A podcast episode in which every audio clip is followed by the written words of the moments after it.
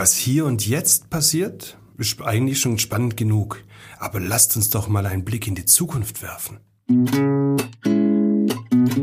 Podcast BB. Podcast BB mit Jürgen Willi Wegner und Dirk Dödel-Hamann, Redakteure der Sinnelfinger Zeitung Böblinger Zeitung.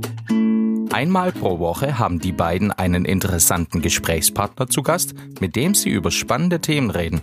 Es geht um Sport, Kultur oder Essen, über Politik und außergewöhnliche Projekte.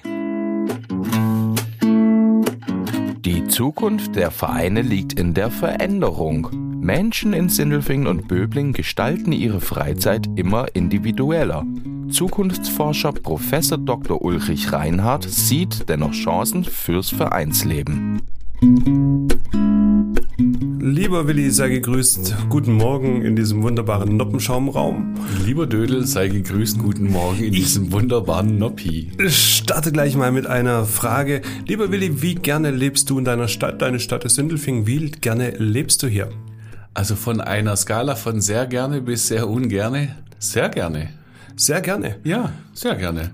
Das klingt hervorragend. Mhm. Ja, das ist tatsächlich so, dass ähm, beim SZ Bürger, äh, BZ Bürgerbarometer, das wir ja gerade laufen haben, ähm, dazu haben wir eine repräsentative Umfrage erstellen lassen von der Gesellschaft für Markt- und Absatzforschung in Ludwigsburg.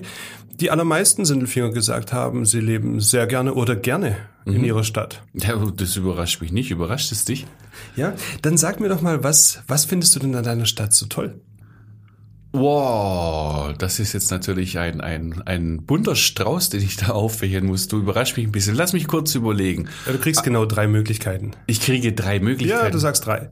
Ich, drei Antworten. Was findest du besonders toll an also, ähm, Punkt eins, Infrastruktur. Ich komme überall hin, ich habe alles, was da ist und ich komme auch sehr schnell weg. Das heißt sogar zum Flughafen, äh, nach Stuttgart, zum Bodensee, in die Vogesen, ins Ich könnte jetzt als Böblinger gemein sein und sagen, eins kann ich unterstreichen, man kommt sehr schnell weg aus deiner Stadt. Ja, das habe ich mir schon gedacht. Erinnert mich an Daniel Schamburek, den einzigen Ortsvorsteher von Darmsheim, der bei Amtsantritt, ich war damals da, vor versammelter Mannschaft gesagt hat, Darmsheim ist sehr schön, wenn man rausfährt.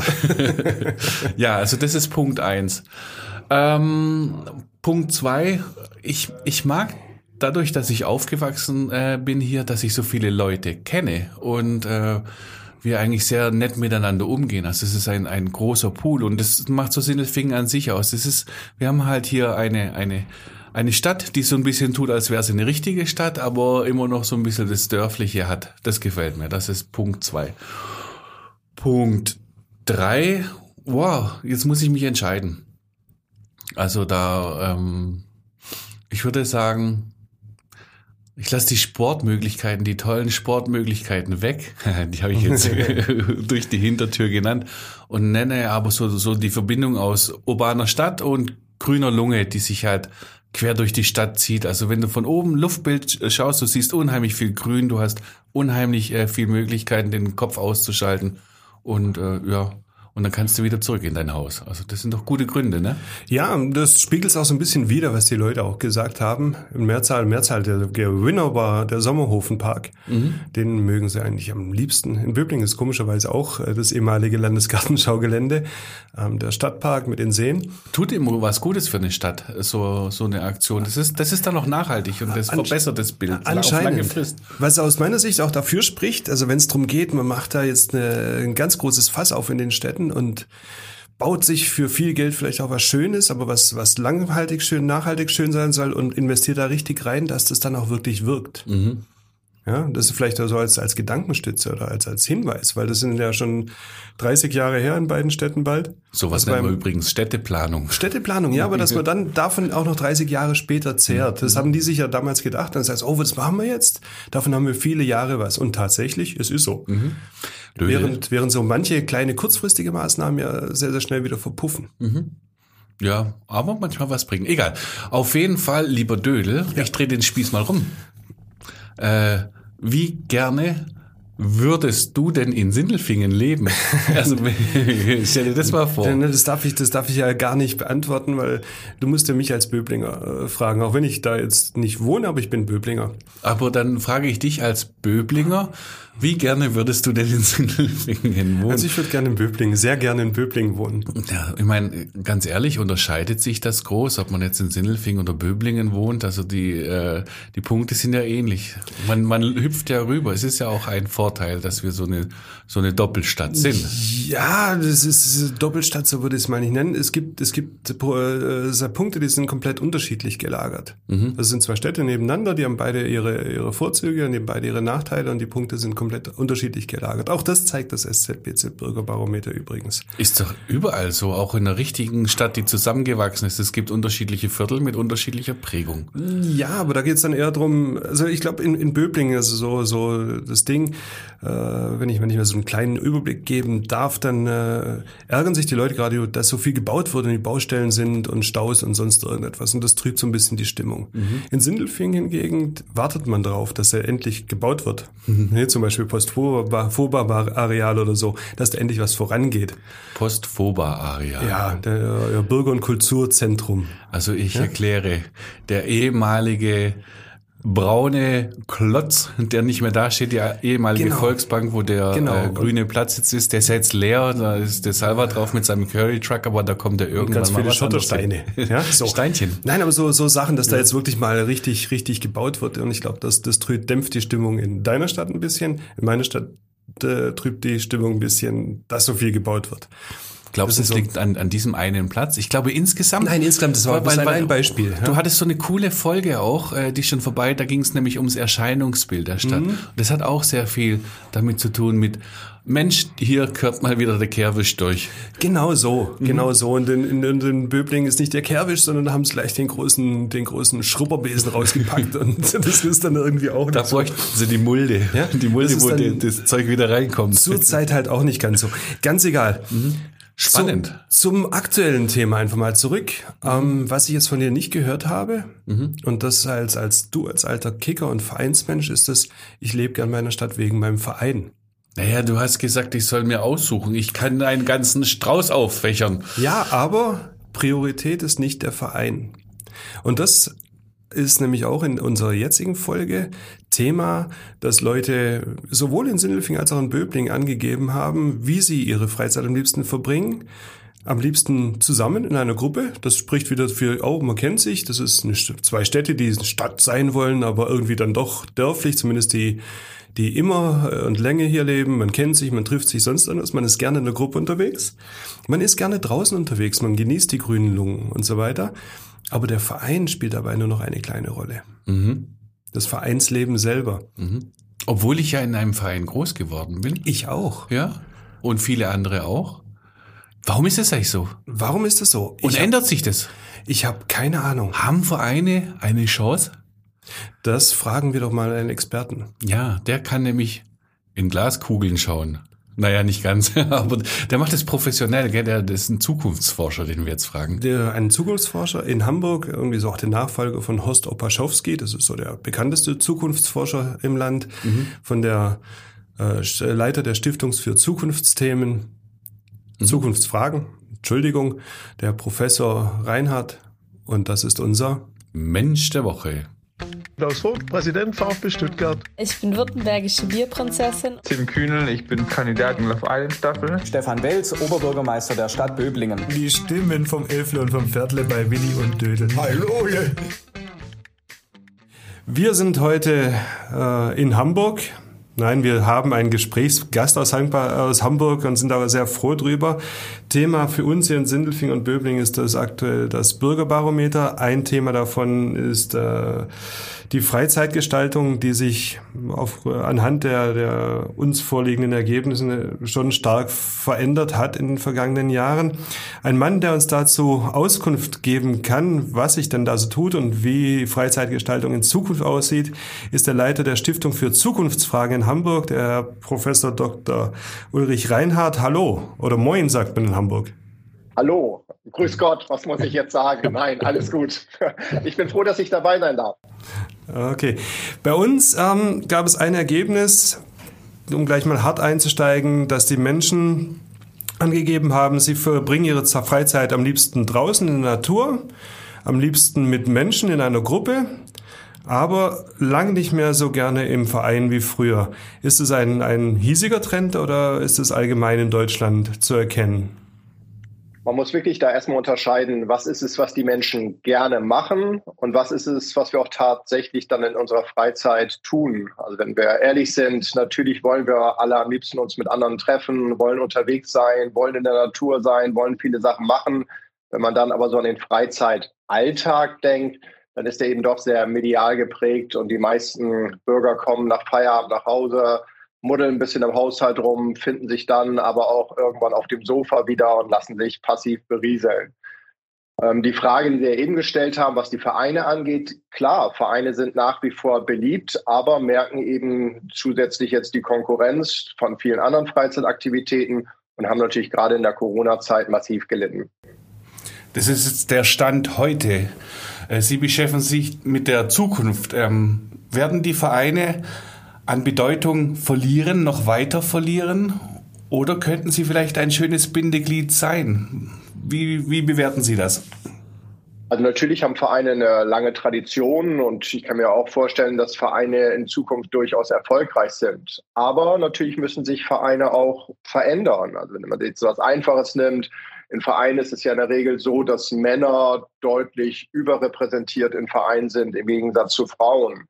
Also könnte man sich jetzt ja als Verein die Frage stellen, muss ich Angebote eben in Zukunft auch vielleicht eher auf weibliche Bedürfnisse ausrichten. Sei mal mehr Hobby als Leistungssport, zeitlich vielleicht anders, eher in Richtung Familienangebote. Müssten Trainer viel mehr weibliche Trainerinnen vor Ort sein? Müsste es eine spezifische Ansprache geben? Also kann man hier über viele Sachen nachdenken. Ich glaube, wenn Vereine in Zukunft erfolgreich sein wollen, dann müssen sie ja die Balance hinkriegen zwischen Tradition, aber auch eben einer neuen Ausrichtung.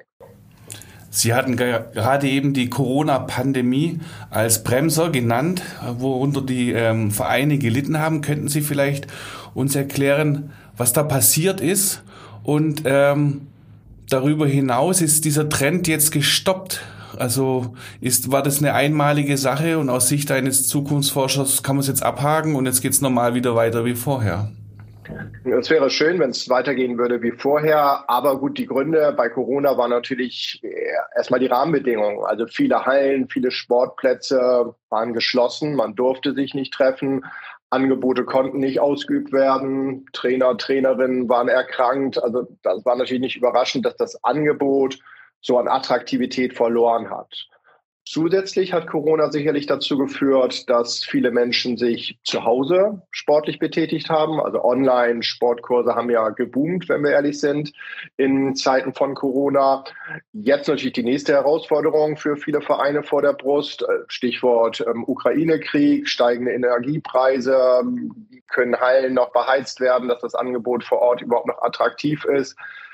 Insgesamt waren also die Rahmenbedingungen nicht optimal und sind sie auch nicht. Und zusätzlich dürfen wir nie vergessen, wenn man erstmal seine Freizeitaktivitäten verändert hat, das hat man halt eben ein Stück weit in Corona, dann ist es natürlich nicht einfach, die Mitglieder mal eben so von heute auf morgen wieder für sich zu begeistern. Gut, das trifft jetzt eher so Sportvereine, wahrscheinlich auch kulturelle Vereine, ähm, soziale Vereine. Wie sieht's denn da aus? Also sehr ähnlich. Da war das Angebot natürlich auch sehr eingeschränkt, aber man darf nie das menschliche Grundbedürfnis nach Gemeinschaft, nach Geselligkeit außer Acht lassen. Das ist ja wirklich etwas, was die Menschen wollen, was der Bürger sucht und was Vereine ja per Excellence auch bieten können. Also insofern, wenn wir jetzt eben kurz über die Zukunft schon gesprochen haben, dann glaube ich, ist das genau marketingtechnisch wird man sagen, der USP, also der besondere Punkt, warum Vereine in Zukunft auch erfolgreich sein können, weil sie eben in zunehmend anonymisierten, individualisierten Zeiten gerade diese Gemeinschaft und die Geselligkeit wieder aufleben lassen können. Haben Sie denn eine Prognose, welche Art von Verein Zukunft hat? Also, wir haben vorhin überlegt, äh, was ist denn eigentlich aus diesen ganzen Kegelclubs geworden? Ja, aus dem Skatverein. Ja. Ja, also es war ja, wenn wir ehrlich sind, Kegeln ist ein sehr schönes Beispiel. Also ging es wirklich nur ums Kegeln oder ging es in der Vergangenheit um die Gemeinschaft? Also klar, ich habe wahrscheinlich alle zehn Minuten, ich übertreibe jetzt alle zehn Minuten mal die Kegel umgeschmissen oder umgeworfen, je nachdem, ich weiß gar nicht, wie es richtig heißt. Aber das stand ja nicht im Vordergrund. Im Vordergrund stand ja in der Vergangenheit bei solchen Vereinen, dass wir uns ausgetauscht haben, dass ich dir erzählt habe, was ich diese Woche erlebt habe, dass äh, meine Pläne für den nächsten Sommer, also dass es eine Kommunikation und eine Gemeinschaft war. Und wir haben dazu dann noch vielleicht noch gegessen oder was ein Bierchen zusammen getrunken, ganz gleich. Aber die Gemeinschaft stand im Vordergrund bei solchen Vereinen wie Kegelclubs. Genauso genauso ja wie bei ganz vielen Landfrauenvereinen, bei Schützenvereinen steht ja nie jetzt die einzelne Aktivität im Vordergrund, sondern immer die Gemeinschaft. Ist anders, als wenn ich jetzt, weiß ich nicht, im Fußballverein bin, wo das Training im Vordergrund steht und wir danach vielleicht noch irgendwie eine Cola zusammen trinken oder eine Pommes essen. Aber da steht der Sport im Vordergrund. Hm, schau mal, in Hamburg gibt es nach dem Training Cola und Pommes. und trotzdem zweite Liga. Was soll ich jetzt sagen an dieser Stelle? Darum ist der VfB ganz weit oben, ich weiß. Nein. ähm, aber also das ist äh, sozusagen der, die große Chance auch für die Zukunft der Vereine. Betont das, was die Leute wollen, was die Mitglieder sich wünschen. Und für die Mitglieder in Zeiten, wo ich fast un, eine unbegrenzte Anzahl von Aktivitätsmöglichkeiten habe, von Berieselungsmöglichkeiten habe, von Unterhaltungsmöglichkeiten habe, müssen Vereine ja das betonen, wofür sie stehen. Und das sollte eben aus meiner Sicht neben der Aktivität immer das Soziale sein. Und das Soziale ist das, was wir wollen. Wir sind alle soziale Wesen. Wir wollen uns austauschen. Wir wollen zusammen lachen. Wir wollen zusammen gewinnen, verlieren, unter der Dusche Blödsinn reden. Das ist ganz gleich, was wir uns jetzt angucken. Es geht immer um das Mitmenschliche. Und da müssen eben, nehmen wir jetzt das Beispiel Sportvereine aufpassen, dass sie jetzt nicht zu schlechteren Fitnessstudios werden. Also das ist es nicht, was, wo die Zukunft der Vereine aus meiner Sicht liegt, sondern immer eher in diesem verbindenden, natürlich müssen sie sich auch verändern. Wir können jetzt nicht mehr sagen, Training Training findet nur statt von 16 bis 18 Uhr am Mittwoch und das war's. Natürlich wollen wir es flexibler in Zukunft halten. Das sind viele ungelöste Probleme, die müssen Vereine konstruktiv angehen. Ich glaube, mit viel Kreativität und das Potenzial ihrer Mitglieder natürlich nutzen. Ist denn dieser Wunsch nach Gemeinschaft vielleicht sogar größer geworden in den letzten zwei Jahren, ohne dass man es weiß, weil die Leute waren zu Hause, äh, isoliert ähm, über Monate hinweg? Ja. Also ist ein wichtiger Punkt. Wissen die Leute das? Also wenn wir jetzt ganz ehrlich sind, das gesamte mediale Angebot ist ja furchtbar attraktiv. Das unterhält uns nicht nur, das informiert uns nicht nur, das berieselt uns nicht nur. Das ist ja einfach toll, was wir an medialem Angebot haben. Aber es ist natürlich immer eher passiv als aktiv. Und sehr schnell gewöhnt man sich natürlich dran. Wenn ich mir jetzt so das Freizeitverhalten der letzten Jahrzehnte anschaue und in der Stiftung machen wir das irgendwie seit Ende der 70er Jahre, es ist immer passiver geworden, immer medialer geworden. Da können wir jetzt hier nicht sagen, die Menschen sind doof oder wissen nicht, was wichtig oder was gut für sie ist, sondern das Angebot ist einfach erstmal furchtbar attraktiv. Wenn wir uns jetzt viele Vereine anschauen, die haben sich jetzt nicht so stark verändert, würde ich die These mal wagen. Also muss man natürlich sagen, die Vereine müssen aufpassen. Und wenn es darum geht, was will der Mensch, natürlich wollen wir Gemeinschaft. Aber wenn wir auch wieder ehrlich sind, es ist auch nicht ganz so einfach, den Hintern hochzukriegen, unter der Woche selber aktiv zu sein, die Freundin oder den Freund noch zu finden, der mit zum Training, zum Vereinsabend, was auch immer geht. Das ist ja auch alles, muss man ja sich an die eigene Nase fassen wenn man da mal losgekommen ist und den Hintern hochbekommen hat, dann ist es meistens ein super Abend und man sagt, klasse, dass ich unterwegs war und dass ich wieder im Verein war. Aber ist natürlich erstmal ein Angang. Ganz kurz, ähm, ein Blick in die Zukunft. Hält der Trend an oder wie sieht denn das äh, Freizeitverhalten in Zukunft aus? Verstärkt sich dieses, äh, ich lasse meinen Hintern unten und nicht oben an? oder, oder, oder oder gibt es da vielleicht auch irgendwann mal wieder eine Trendwende? Also es ist individuell natürlich sehr unterschiedlich. Wenn wir uns jetzt wieder große Veränderungen anschauen, demografischer Entwicklung, immer mehr ältere Bundesbürger als jüngere Bundesbürger, kann man jetzt wahrscheinlich schon sagen, dass die jetzt nicht wahnsinnig aktiv in Zukunft sein werden, sondern dass wir eher in Zukunft mehr Leute haben, die auf ein eher passives Angebot an, an passivem Angebot sich orientieren. Aber auch das kann ja in Vereinen stattfinden. Da, das kann ja wieder eine Begegnungsstätte sein. Das kann ja der Marktplatz sein, den wir aus der Vergangenheit kennen. der Wunsch ist in jedem Fall groß. Jetzt ist einzig und allein die Frage, schaffen die Bundesbürger es auch ihren Wünschen zu entsprechen oder geht es auch in der Freizeit nur darum, dass ich die Freizeit optimiere, so wie ich meinen Körper optimieren will, meine Arbeitszeit optimieren will, mein Leben optimieren will, will ich jetzt auch meine Freizeit optimieren oder ist die Freizeit in Zukunft für die Bundesbürger auch das, was sie immer ursprünglich war, eben Ort der Begegnung, der Muße, der Erholung und wollen wir das eben auch mit anderen zusammen erleben?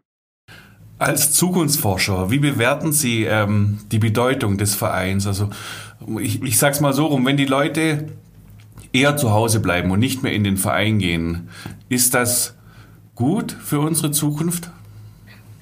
Also neutral. Also das will ich jetzt nicht sagen, dass es jetzt irgendwie der Untergang des Abendlands ist oder die Auferstehung für die Zukunft sein kann. Hm, natürlich, ich halte Vereine per se für sehr, sehr wichtig. Und wenn ich mir so anschaue, wie viele Vereinen ich im Laufe meines Lebens Mitglied war, dann ist das auch schon ganz schön flexibel gewesen. Also ich habe auch nicht den Verein, wo ich jetzt seit 30 Jahren Mitglied bin, sondern habe auch meine Interessen natürlich mal verändert, habe angepasst, habe bin irgendwo anders eingetreten, aber auch wieder ausgetreten. Ich glaube, das wird in Zukunft auch der Fall sein. Also diese Mitgliedschaft von der Wiege bis zur Bahre, wenn wir jetzt nicht gerade wahnsinnig großer Fan vom Dortmund sind, vom BVB sind, um jetzt mal was Neutrales zu sagen. Und da werde ich schon mit meiner Geburt angemeldet und bleibe da mein Leben lang passives Mitglied. Ich glaube, dieser Verein, über die wir jetzt heute sprechen, da wird in Zukunft mehr Fluktuation drin sein. Ich glaube, stärker noch in der Stadt als auf dem Land. Also Land ist traditionell ja eher vereinsgeprägt. Man bleibt länger dem Verein auch treu. Aber nochmal, Vereine müssen wieder attraktiver werden, müssen ihre wirklichen Vorteile wieder in den Vordergrund stellen und können jetzt nicht darauf hoffen, naja, in Zukunft werden die Leute nicht mehr ihre Zeit bei YouTube verbringen, sondern werden zu uns ähm, zum Vereinsabend kommen. Das glaube ich nicht. Ja, die Attraktivität von Vereinen steht und fällt ja auch mit dem Engagement von Ehrenamtlichen, die die Arbeit dort leisten. Ähm, müssen, müssen sowohl mit, Mitglieder wollen mehr Flexibilität, aber auch die, die, die, die Arbeit leisten wollen eigentlich eher projektbezogener arbeiten, habe ich so einen Eindruck, äh, und flexibler arbeiten. Nicht mehr äh, starr sein, ich bin jetzt der Abteilungsleiter und ich gehe hier wöchentlich in meine Sitzung, sondern ich mache mal Projekt XY für die Mitglieder und habe meinen Spaß dran und dann habe ich auch mal wieder meine Ruhe. Stimmt diese Beobachtung oder? Ja, also es stimmt natürlich, dass mehr Flexibilität gefordert ist und dass die Leute sich auch vielleicht nicht mehr verpflichten wollen. Also wenn wir uns anschauen, was spricht eh eigentlich dagegen, sich ehrenamtlich zu engagieren? Es ist ja die Verpflichtung, man hat das Gefühl, ausgenutzt zu werden. Leute, die sich ehrenamtlich nicht betätigen, sagen, es macht keinen Spaß, es, es wird finanziell nicht vergolten. Also es sind ja viele Sachen, die erstmal dagegen sprechen. Können wir natürlich aber umgekehrt uns das anschauen, was spricht alles für das Ehrenamt? Also es ist ja, wenn Sie Leute fragen, die ehrenamtlich aktiv sind, es ist sinnstiftend, die Gemeinschaft wird betont, die Verantwortung wird betont, es ist immer ganz, der Spaß wird betont, also ganz viele positive Aspekte, die damit einhergehen, ehrenamtlich aktiv zu sein.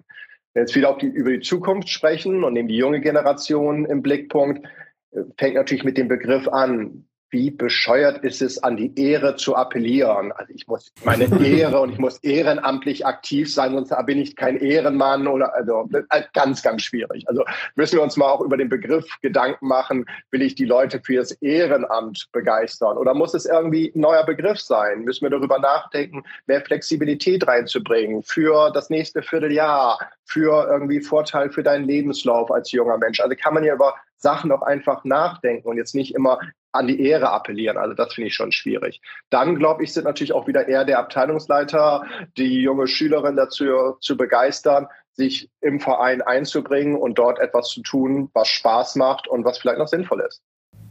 Ja, das heißt, ein, ein Verein ist dann zukunftsfähig, grob, äh, grob überspitzt gesagt, wenn er flexibel sich verhält und flexible Angebote schafft.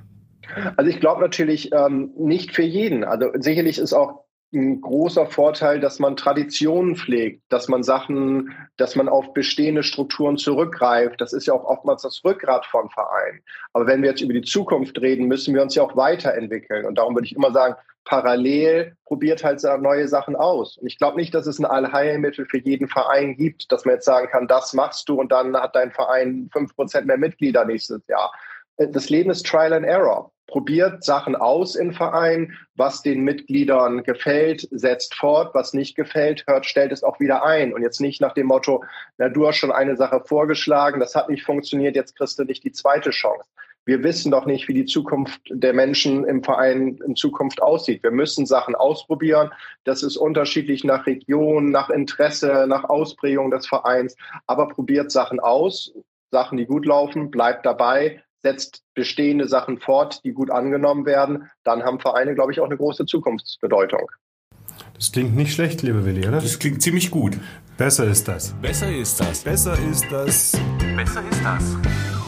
Butter bei die Fische bitte. Was ist besser für einen Hamburg-Besuch? Hafenrundfahrt oder Fußballheimspiel? Fußballheimspiel natürlich gar keine Frage. Und wenn dann noch ein Verein aus dem Ländle mitkommt, dann ist es ein großer Vorteil. Oder wir können ja auch als Hamburger oftmals ähm, von euch unten lernen. Ich glaube, der deutsche Footballmeister kommt gerade aus Schwäbisch Hall, also auch wieder bei euch aus der Gegend. Die sollten mal zu Besuch nach Hamburg kommen und dann hier den Hamburgern zeigen, wie man Football spielt. Sehr schön. Ich glaube sogar fünf oder sechs Mal in Folge gerade. Die sind richtig, richtig gut, die Jungs. Ja, nicht ganz direkt bei uns äh, um die Ecke. Wofür schlägt denn Ihr Herz? Ist es St. Pauli oder Hamburg? Also ha Hamburg, der HSV, die Raute meine ich jetzt. Für Hamburg, nein. Wenn ich ehrlich bin, ist es schon HSV. Also bei aller Sympathie, die ich wirklich mit dem FC St. Pauli habe und ich mag die Fans, ich mag das Stadion, ich mag die Atmosphäre von klein auf an. Ich bin mit Rubisch, Kals und Memering groß geworden. Da komme ich nicht raus. Also insofern, ähm, der HSV, das ist mein Verein. Kaspar. Passt, passt irgendwie zum Titel Ihres Podcasts. Der heißt Später war alles besser. Sie machen ja selber auch einen Podcast. Noch einmal, später war alles besser. Ähm, worum geht's denn da? Da schaue ich mir wirklich an, dass, und das ist mein Lebensmotto, dass die Zukunft wirklich sehr positiv bestimmt ist. Also dieser deutsche Spruch, ähm, früher war alles besser, der stimmt einfach nicht. Wir könnten uns jetzt Lebenserwartung, medizinische Versorgung, Kommunikation, Mobilität, kriegerische Konflikte, Emanzipation, ganz gleich, was wir uns anschauen. Früher war nichts besser, sondern wir können hoffnungsvoll in die Zukunft schauen und als Zukunftswissenschaftler, ich kann es versprechen, also wäre ich jetzt im Bild, würde ich die Hand aufs Herz packen. In Zukunft wird alles besser sein als in der Gegenwart. Das war historisch gesehen immer so. Und das ähm, schaue ich mir in meinem Podcast an und gebe ganz viele Beispiele, warum wir optimistisch in die Zukunft schauen können. Ich finde, das ist ein hervorragender Schluss. Bedanke mich für ein sehr erhellendes und sehr nettes Gespräch. Vielen Dank. Ich sage danke, ähm, machen Sie es gut und man sieht sich immer zweimal im Leben. Würde ich uns sehr freuen. Vielen Dank. Podcast BB. Ein Angebot von Röhm Medien.